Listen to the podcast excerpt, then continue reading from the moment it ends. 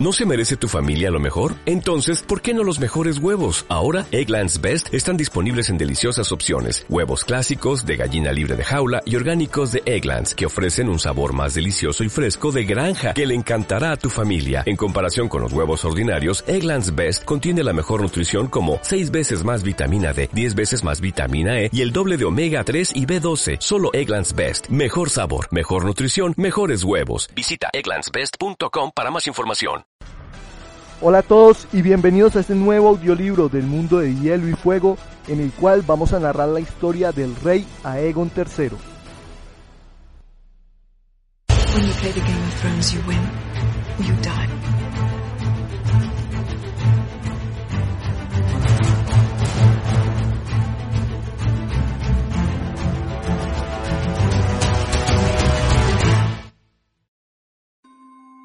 En 131 después de la conquista, cuando Aegon el Menor subió al trono de hierro como Aegon III, tras la muerte de su tío Aegon II, el reino podría haber pensado que era el fin de sus tribulaciones.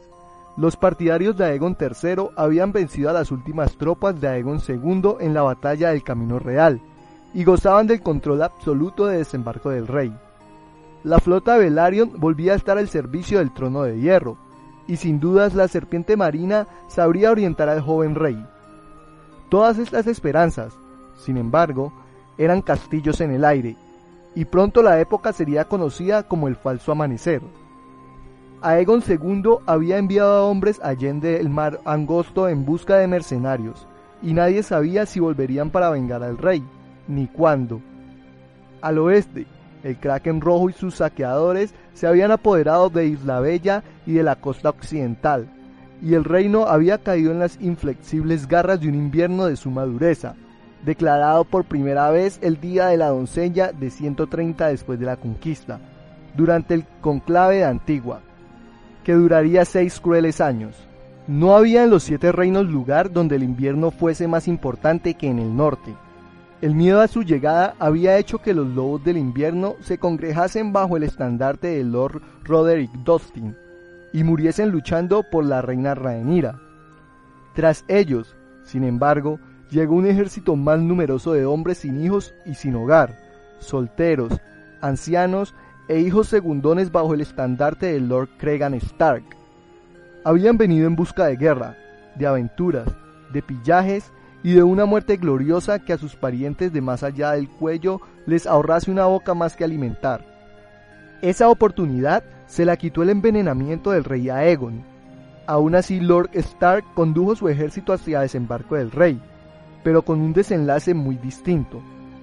Sus planes iniciales eran castigar a Bastión de Tormentas, Antigua y Roca Casterly por el apoyo al rey, pero Lord Corlys ya había mandado emisarios de paz a la Roca, Bastión de Tormentas y Antigua. Y así, a lo largo de seis días, mientras la corte aguardaba noticias del éxito o fracaso de Lord Corlys y el reino temblaba al pesar de nuevas guerras, Lord Cregan Stark tuvo dominada la corte. Fue lo que dio en llamarse la hora del lobo. De algo, sin embargo, no estaba dispuesto a dejarse disuadir Lord Stark, de que los traidores y envenenadores del rey Aegon II pagaran por sus fechorías. Una cosa era matar en legítima batalla a un rey cruel e injusto y otra muy distinta un vil asesinato, con veneno por añadidura. Eso era traicionar a los mismísimos dioses que le habían ungido. Cregan hizo arrestar a 22 hombres en nombre de Aegon III, entre ellos Laris el Patizambo y Corlys Velaryon. Acobardado el joven Aegon III, de 11 años a la sazón, accedió a designar a Lord Stark como su mano. Un solo día ostentó el cargo Cregan Stark, prescindiendo los juicios y las ejecuciones. La mayoría de los acusados vistieron en negro, como el astuto Ser Perkin, la pulga a la cabeza. Solo dos eligieron la muerte, Ser Giles Belgrave de la Guardia Real, que no quiso seguir viviendo después de su rey, y Laris el Patizambo, último del antiguo linaje de la casa Strong. El día posterior a las ejecuciones, Lord Stark renunció al cargo de mano. Nunca nadie lo había ocupado por tan poco tiempo, y pocos estuvieron tan contentos de dejarlo. Volvió al norte, dejando en el sur a muchos de sus feroces norteños, que en algunos casos se casaron con viudas de las tierras de los ríos, mientras que en otros vendieron sus espadas o las juramentaron. Unos pocos, en fin, se dedicaron al bandidaje. Y una vez terminada la hora del lobo, llegó la de los regentes. El periodo de la regencia de Aegon, que se extiende del año 131 después de la conquista, cuando heredó el trono, al 136 después de la conquista, el de su mayoría de edad, estuvo prescindido por un consejo de siete. Solo uno de estos regentes, el gran maestre Munkun, se mantuvo hasta el final del mandato, mientras que los otros murieron, dimitieron o fueron sustituidos en función de las necesidades. El mayor de entre ellos era la serpiente marina, que abandonó este valle de lágrimas en 132 después de la conquista, a la edad de 79 años, y cuyo cadáver fue expuesto siete días con honores de estado al pie del trono de hierro, mientras le lloraba el reino.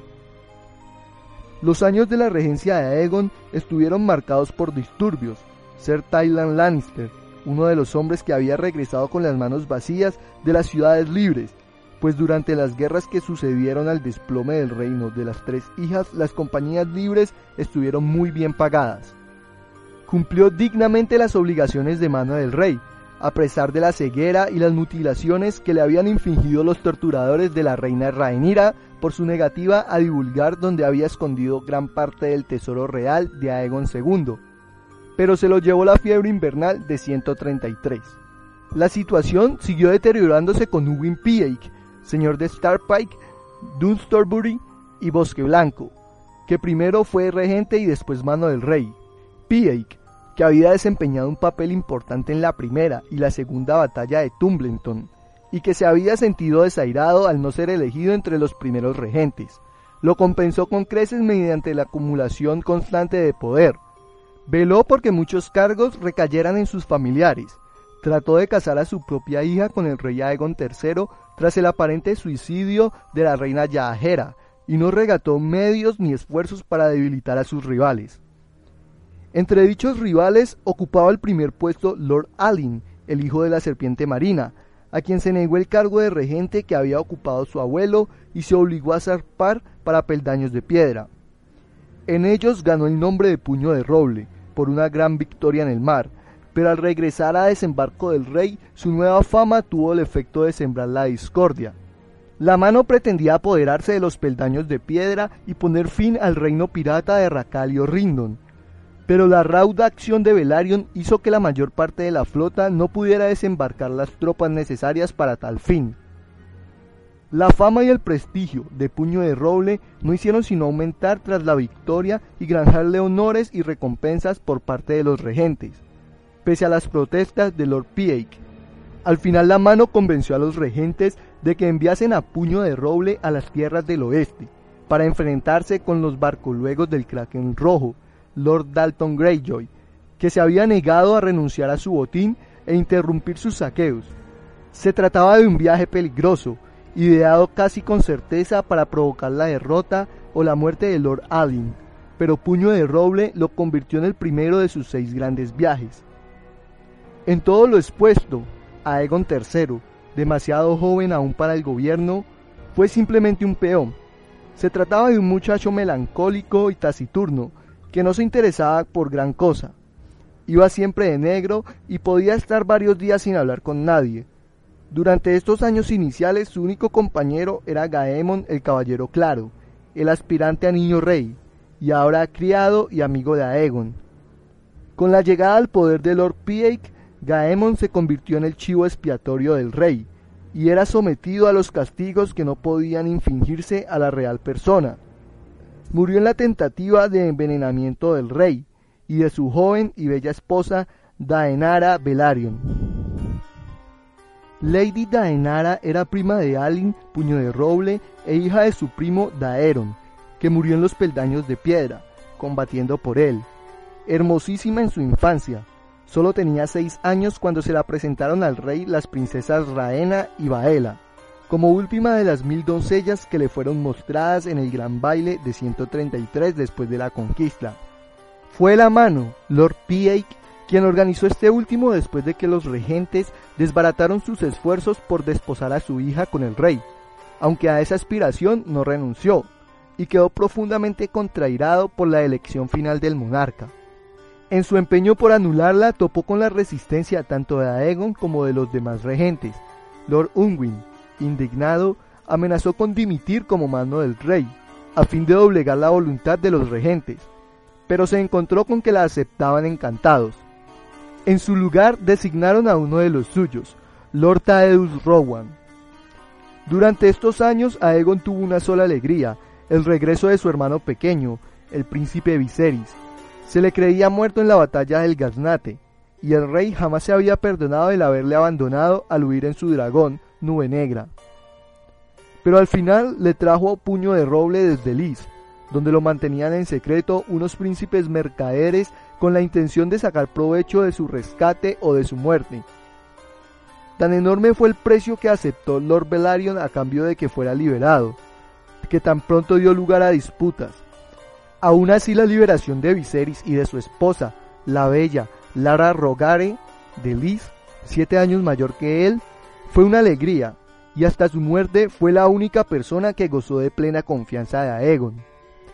Al final fueron Lara Rogare y su rica y ambiciosa familia quienes ayudaron a doblegar el poder de los regentes, y casi con seguridad el de Lord Pieck, aunque fue un papel que desempeñaron sin darse cuenta, maniatados como estaba por la primera de Liz, una época en la que el blanco de los Rogare creció más que el hierro y por consiguiente se vio inmerso en conjuras para controlar al rey. Se les acusaba de muchos más delitos de los que realmente habían cometido.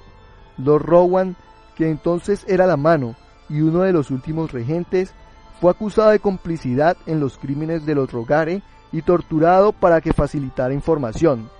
Ser Marston Mares, que por algún motivo, del que se resiste a hablar en la relación verdadera Mulkun, único regente a la sazón, junto a Rowan, fue designado como sustituto en el cargo de mano del rey.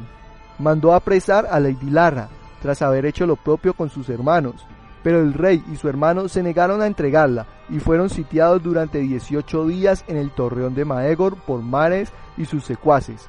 Al final la conspiración se vino abajo debido a que Ser Marston, que quizá recordase sus obligaciones, trató de cumplir con la orden del rey de arrestar a quienes habían implicado falsamente a los Rogare y a Lord Rowan. Mares fue muerto por su propio hermano juramentado, Ser Mervyn Flores, a quien pretendía prender. Restablecido por sí solo el orden, Munkun fue mano y regente durante lo que quedaba del año, hasta que se nombrasen nuevos regentes y se designase otra mano.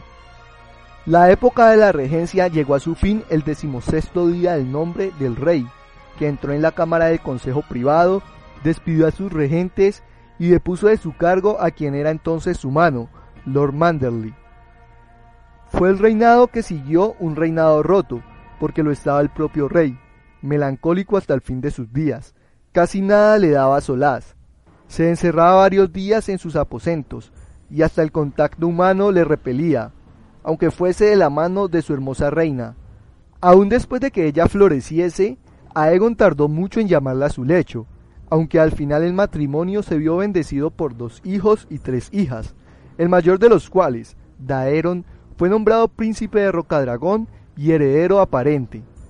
A pesar de sus esfuerzos por infundir paz y prosperidad a un reino asolado por la danza, Aegon III no se mostró dispuesto a cortejar a su pueblo ni a sus señores. Muy distinto podría haber sido su reinado de no ser por aquel único defecto, la frialdad con sus súbditos. Su hermano, el príncipe Viserys, que en sus últimos años fue mano del rey, tenía el don de la simpatía, pero también él se tornó severo tras ser abandonado por su esposa, que volvió a su lis natal dejándole a sus hijos. Juntos, sin embargo, Aegon y Viserys dieron respuesta cabal a los disturbios que aún quedaban en el reino. Uno de estos incidentes fue la preocupante aparición de varios pretendientes que se identificaban como el príncipe Daeron el Osado, el hermano pequeño de Aegon II, muerto en la segunda batalla de Tumbleton, pero cuyo cadáver nunca fue encontrado, lo cual dejaba la puerta abierta a falsas reivindicaciones de hombres sin escrúpulos. Desde entonces se ha demostrado de modo concluyente que todos esos falsos príncipes eran impostores. Trataron incluso de reinstaurar a los dragones Targaryen, a pesar de los temores de Aegon, que no se le podía reprochar, puesto que había visto devorar viva a su madre. Si bien Aegon no quería ni ver a los dragones, y mucho menos cabalgarlos, fue convencido de que amedrantaría a quienes pretendiese enfrentarse con él, y por consejo de Viserys mandó a traer nueve magos de esos con la finalidad de que usaran sus artes para despertar una nida de huevos. Resultó ser al mismo tiempo una debacle y un fracaso. Al principio de su reinado quedaban cuatro dragones con vida, Ala de Plata, Aurora, Roa Ovejas y Caníbal, pero Aegon III será siempre recordado por su apodo de Veneno de Dragón porque el último dragón Targaryen murió durante su reinado en el año 153 después de la conquista. El reinado del rey Roto, también llamado Aegon el Funesto, acabó al morir el rey de Tisis a los 36 años de edad. Muchos de sus súbditos le atribuían más, pues su infancia fue interrumpida demasiado pronto. Este melancólico monarca no ha dejado un grato recuerdo, y su obra palidece ante la de sus hijos. Gracias por habernos acompañado en la narración de este capítulo. Si te gustó el audiolibro, dale like y comparte el video con tus amigos. Si quieres escuchar los próximos episodios, suscríbete a nuestro canal. También te dejamos en la descripción nuestras redes sociales para que nos puedas seguir. Somos Game of Thrones Colombia y los esperamos en el próximo capítulo. Hasta la próxima.